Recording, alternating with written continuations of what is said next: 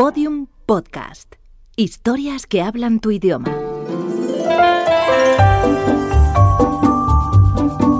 Historias de medianoche. Chicho Ibáñez Serrador.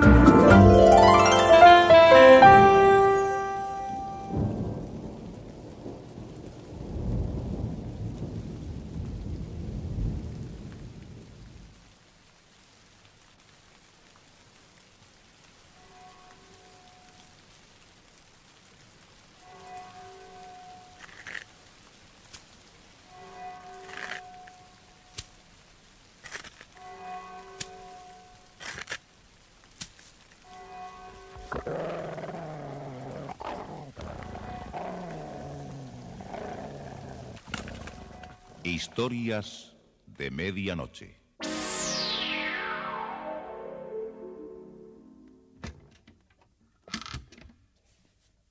Buenas noches. La cadena Ser les invita desde este momento a entrar en la biblioteca del suspense. Adelante. Nos está esperando Narciso Ibáñez Serrador.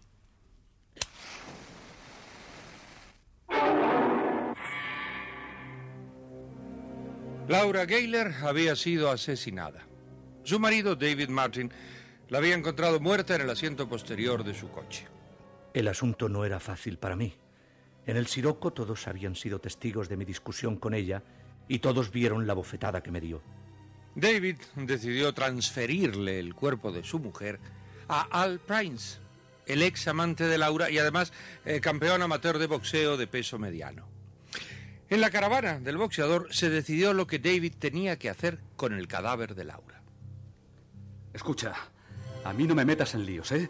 Llévate el cuerpo de Laura a donde quieras o échalo al basurero. Tú sabrás lo que haces. Lo que está claro es que yo no lo hice.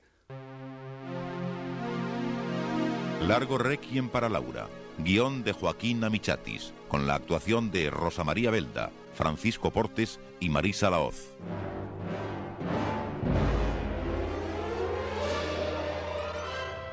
David Martin comprendía que lo que decía el boxeador era verdad. Al Prince no podía haber asesinado a Laura. Eh, Está bien, está bien. Sigo metido en el mismo atolladero de siempre. La policía comprenderá que tú eres inocente y que... Van a ser las dos de la madrugada. Me preguntarán qué hice desde que salí del Siroco hasta ahora. Es una barbaridad llegar a la seccional con el cadáver de Laura tratando de explicar lo inexplicable. Piensa lo que puedas hacer, pero, pero no me compliques a mí en esto, ¿sabes? Por lo demás puedo probar que no fui yo. Eh, Ayúdame a llevarla al coche. Y espero que te cortes la lengua.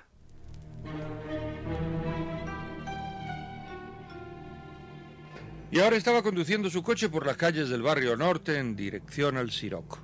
Detrás de él llevaba el cuerpo sin vida de Laura Gayler. Han sido inútiles mis esfuerzos para quitármela de encima. Dios mío, es que esto es una pesadilla.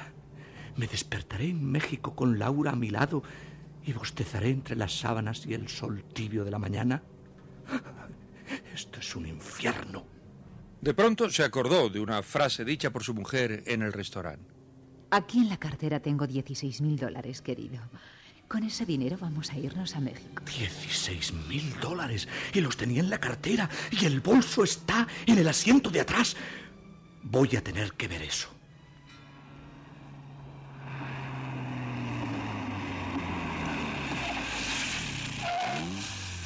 Detuvo el coche y descendió a la calle oscura. Abrió la portezuela de atrás y cogió la cartera de Laura.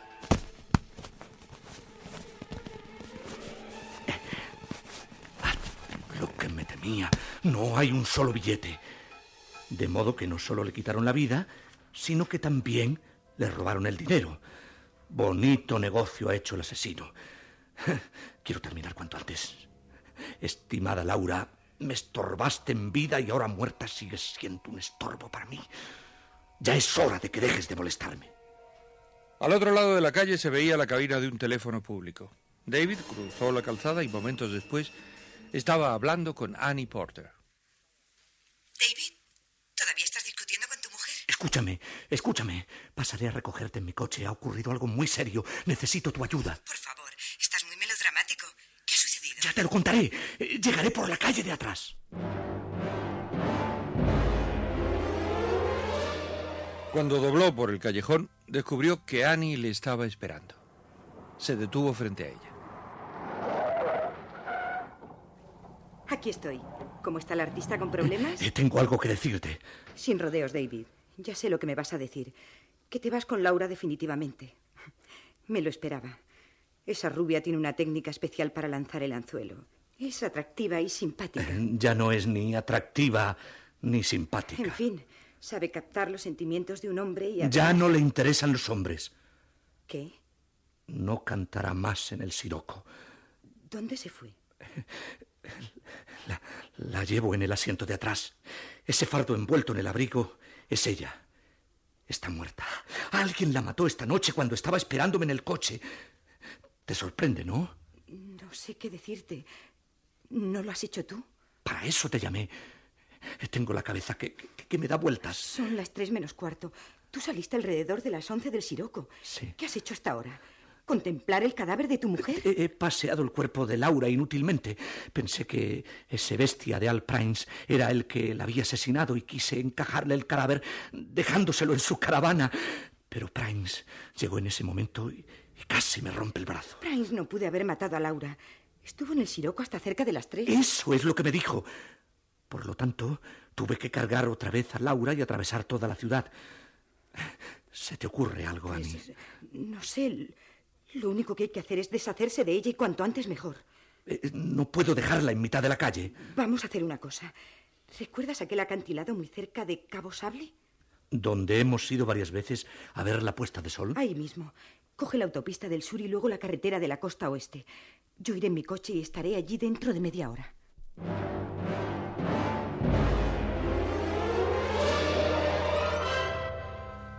Durante más de 20 minutos, David Martin viajó por la carretera que bordeaba el mar. Después, detuvo el vehículo al borde mismo del acantilado. Era un desolado paraje. David encendió un cigarrillo, pero no, no tuvo que esperar mucho. Annie llegaba a los pocos minutos. David, que estaba fuera de su coche, se acercó al Chevrolet azul de Annie y se sentó a su lado. ¿Cuál es tu plan? ¿Lanzar el coche al mar? No se lo pongas tan difícil a la policía. Si el coche de Laura se hunde con el cadáver, va a ser difícil que lo encuentren después. ¿Y para qué quieres que lo encuentren? Es preferible que se sepa de una vez por todas que tu mujer ha muerto en un accidente. ¿Y tú crees que... Bajo este acantilado hay una pequeña playa de rocas. Ahí irá a parar el coche con tu mujer. Y deja que la policía saque conclusiones. Me acusarán a mí de provocar ese accidente. Imposible. Tú lo que dirás es que esta noche has estado conmigo en el despacho del Siroco hasta las tres menos cuarto. No lo olvides. Estuviste esperando a Laura que se llevó el coche sin decirte nada. Sospecharán de mí. Recuerda. Simplemente que... tú saliste a hablar con ella. El coche no estaba y volviste a entrar en mi despacho. Yo soy testigo de ello y también Fred Holly. ¿Quién? ¿Quién es Fred Holly? El ayudante del barman. Un chico idiota que hace lo que yo le digo. Holly declarará que nos llevó al despacho sándwich y bebidas. Varias veces, no, no te preocupes por eso.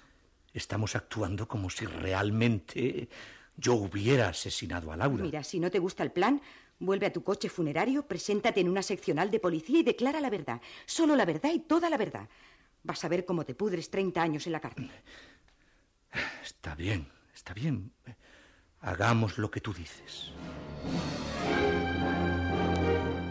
Momentos después, en plena oscuridad, colocaron a Laura en el asiento delantero y después el coche pegó el gran salto al vacío, incrustándose en las rocas y estallando en llamas.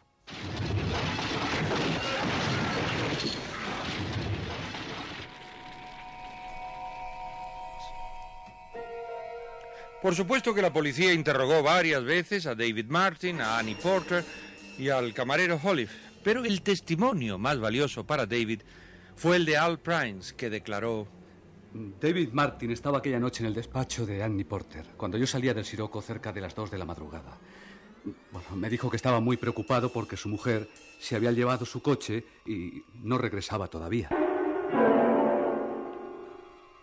Los restos carbonizados de Laura fueron enterrados en el cementerio de West Palm y todo hacía indicar que el requiem para mi mujer había concluido. La investigación, además, se había cerrado con el dictamen judicial, de que Laura Gayler había sufrido un accidente mortal en el acantilado de Cabo Sable. Y todos los problemas terminaron para mí. Incluso el boxeador Al se hizo mi amigo. ¿Sabes una cosa, David? Me importa poco quien haya podido matar a tu mujer. Eh, se había burlado de los dos. Y lo que le hizo a Red Farrell fue también otra mala jugada. Laura está donde no puede molestar a nadie. Bajo tierra. Un año después, David y Annie se casaron y se fueron a orillas del lago Kikobi, donde David Martin tenía una casa rodeada de un amplio jardín. Sin embargo, unas pocas semanas después, algo empezó a perturbar la tranquilidad del matrimonio. Por las noches, David sufría unas extrañas pesadillas que parecían verdaderos delirios de angustia. Tuve que llamar al doctor Ferguson para que analizara las extrañas reacciones de sus intranquilos sueños. Y allí, en la gran casa del lago, el psiquiatra movió lentamente una pequeña linterna roja sobre las pupilas de David que se hallaba tendido en un sofá. Duérmete, David. No pienses en nada, en nada. El cono de luz roja pasaba lentamente de una pupila a otra. Después, David cerró los ojos. El doctor Ferguson apagó la linterna. ¿Se ha dormido? Su esposo está bajo los efectos de un sueño hipnótico. Dentro de un instante podré interrogarle. Mientras tanto, podremos hablar sin perturbarlo. Comprendo. Le agradezco mucho que haya venido a nuestra casa. Cuénteme ahora esas pesadillas que padece su marido. Me dijo usted que todo empezó cuando se casaron. Sí, hace unas semanas. Vinimos aquí directamente después de la ceremonia. Estaba amaneciendo cuando me despertaron los apagados gritos de David en sueños. Se movía, luchaba inquieto y decía cosas incomprensibles. Le desperté y se puso pálido y tembloroso. Me dijo que había tenido una pesadilla. Mm. ¿Y no le fue posible recordar algún detalle de ese sueño? Ninguno. Se tomó una pastilla de seconal y volvió a quedarse dormido. Pero a la noche siguiente ocurrió lo mismo. Y la otra. Sus pesadillas se repetían noche tras noche hasta que hoy sábado lo llamamos a usted. Una pesadilla periódica. No, no debe alarmarse. Conozco a David desde que era un niño y creo que podré liberarle de ese sufrimiento. ¿Sabe usted si su trabajo artístico ha tenido algún problema? Ninguno. David está trabajando con dos productoras de música. Aprovecharé el estado hipnótico de David para interrogarlo ahora sobre sus sueños. El subconsciente nos revelará los detalles de sus pesadillas. ¿Y él va a responderle? ¿Así? ¿Dormido? Ah, no se preocupe. Guarde silencio ahora. Afortunadamente, la psiquiatría moderna tiene nuevos sistemas para investigar en el cerebro humano. Lo que nos revela el subconsciente de David es ignorado por su propio consciente. Veremos si el experimento nos da resultado. El doctor Ferguson se sentó al lado de David, que permanecía con los ojos cerrados.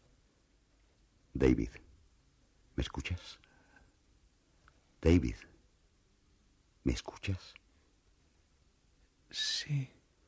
Quiero que me cuentes las pesadillas que has tenido. ¿Puedes recordarlas? Sí. Perfectamente. Dime ahora cuándo fue la primera vez que tuviste esa pesadilla. Eh, fue dos o tres noches antes de nuestra boda. ¿Estás seguro? Sí. Pasé todo el día poniendo en orden mis asuntos en la oficina. Por la tarde vine a esta casa, que heredé de mi padre, para asegurarme de que no faltaba nada. A las once de la noche regresé a Miami, a mi apartamento de soltero. Me encontraba terriblemente cansado. Me metí en la cama, pero estaba nervioso y no podía dormir. Tomé un calmante y apenas me dormí, comenzó el sueño. ¿Cómo supiste que comenzaba?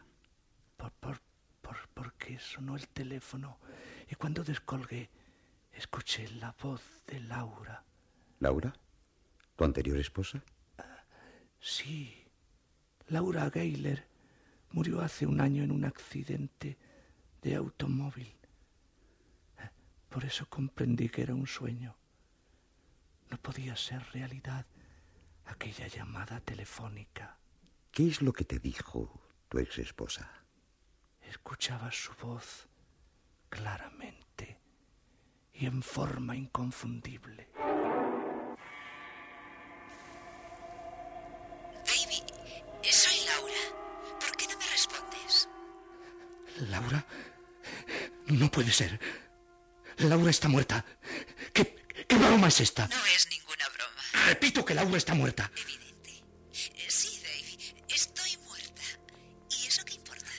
Es un sueño, entonces. Esto, esto es una pesadilla. ¿Y quién lo niega? Te llamé porque quiero que estés bien despierto cuando llegue. ¿Vas a venir? ¿Dón- ¿Dónde? ¿Dónde estás? ¿Dónde voy a estar?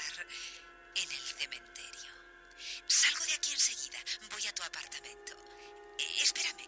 Llegaré dentro de media hora. De pronto cambió la escena como sucede en los sueños y me encontré sentado en el pequeño salón completamente vestido, esperando, esperando que Laura abandonase el cementerio y llegase a mi apartamento. Yo sabía que no podía hacerlo, pero como todo era una pesadilla, yo estaba esperándola. Llevaba ya dos cigarrillos y dos whiskies cuando sonó el timbre de la puerta. David se levantó del sillón tenso, incrédulo. Después avanzó hacia la puerta y se quedó un instante inmóvil. La puerta le parecía le parecía el mármol de una lápida. Detrás de ella estaba el cadáver de su mujer. La difunta seguía llamando. David, con sus manos temblorosas, se decidió a abrir la puerta. Una oscura silueta se hallaba frente a él. Era un hombre con gabardina. ¿Quién? ¿Quién es usted? David. ¿Es que ya no me conoces? ¿Te sorprende que venga hasta ahora? Edgar, ¿tú? sí, yo, tu querido hermano. Sí, era Edgar, su hermano mayor, con la elegancia habitual y, y su cinismo acostumbrado. David se tranquilizó y observó cómo Edgar se servía un brandy eh, sin sacarse la gabardina. Hacía tiempo que no nos veíamos, Edgar. Supe que te casas mañana y pensé, voy a saludar a mi entrañable hermano. Me pareció una ocasión propicia. ¿Qué? ¿Qué te pasa? Te, te encuentro intranquilo. ¿Es que estabas esperando a alguien? Sí, a Laura. ¿Has dicho Laura? ¿Acaso no murió el año pasado? Sí, pero me, me llamó. Sí, sí, me llamó por teléfono hace media hora y me dijo que iba a pasar a verme. Espléndido. Una buena reunión familiar. Pero es que no te extraña eso. No, a veces los muertos también hacen visitas. Oye, es un buen brandy este. ¿Qué marca es?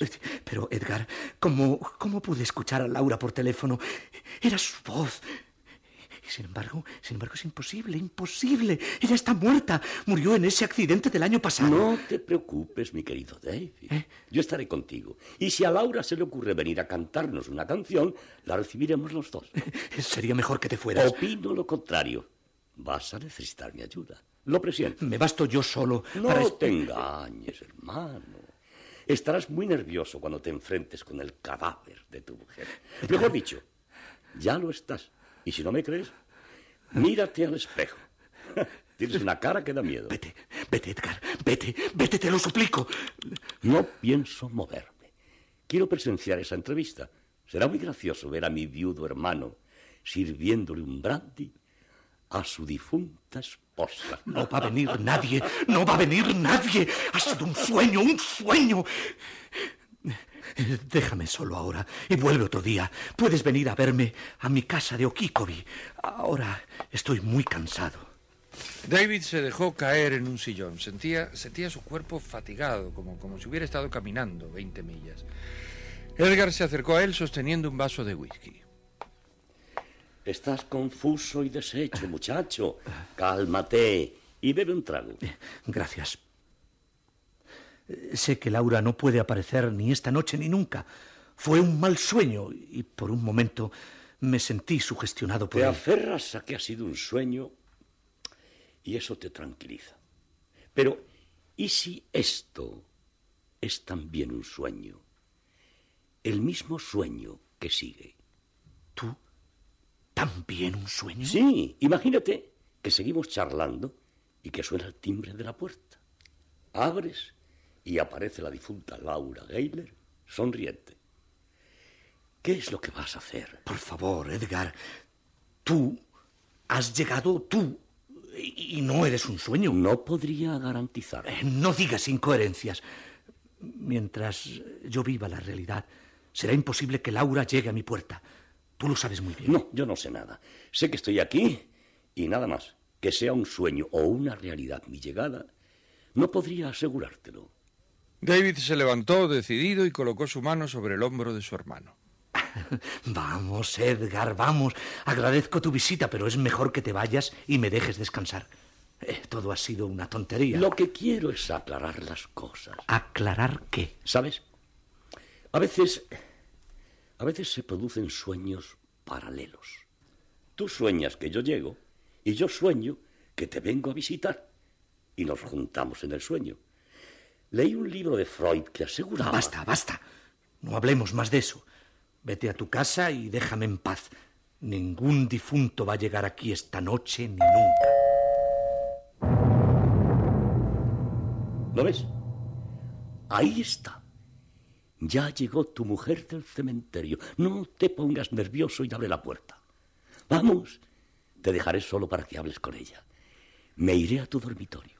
Recuerda que estoy aquí por si me necesitas. Vamos, anda. Ve a abrir. Edgar desapareció por la puerta del dormitorio y David quedó estático por unos momentos. Después se acercó al vestíbulo y abrió la lápida de la fosa.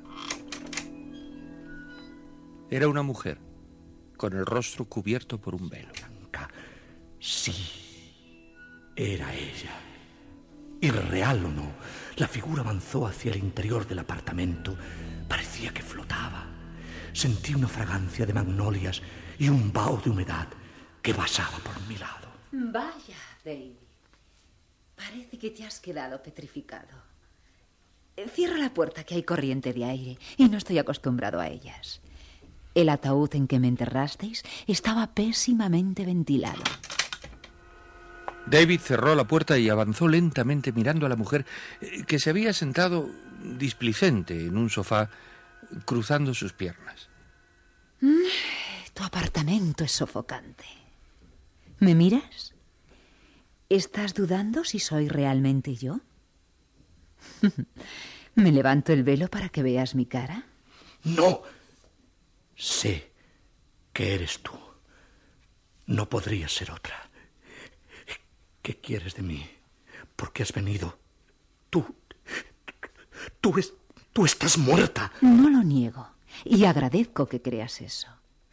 Lo que pasa es que a los muertos nos es difícil alternar con los vivos y que nos tomen en serio. ¿Tú dices que es difícil? Sí, Davy. La única manera de hablar un rato contigo es a través de una pesadilla. Entonces, esto es un sueño. Tú siempre has reaccionado ante una crisis haciendo una pirueta grotesca. Por lo tanto, no pude resistir la idea de interpretar el papel de fantasma en la pesadilla que estás sufriendo. ¿Quieres que levante mi velo para que puedas ver lo que queda de mi cara carbonizada? No, no lo hagas. Te creo.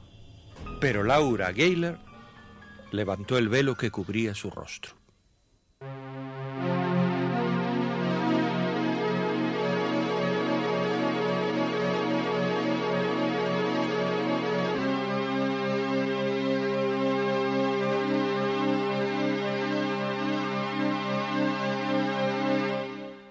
Historias de medianoche. Diariamente de lunes a viernes por la cadena Ser, una selección de relatos con los componentes del suspense y del humor negro presentados por Narciso e Ibáñez Serrador. Pues sí, los sueños parecen muchas veces realidad y por el contrario, la vida misma tiene momentos que nos parece eh, pues una, una pesadilla. Lo curioso es que si bien son muchos los que viven soñando, hay otros que viven durmiendo. Y aquellos que siguen nuestro programa, eh, aquellos que siguen nuestro programa, aquellos que siguen, señor, por favor, despiértese, despiértese, porque ahora viene toda, menos mal, menos mal que de todos los que siguen nuestro programa solo hay uno que se queda dormido. Y a usted también, caballero. Hasta mañana.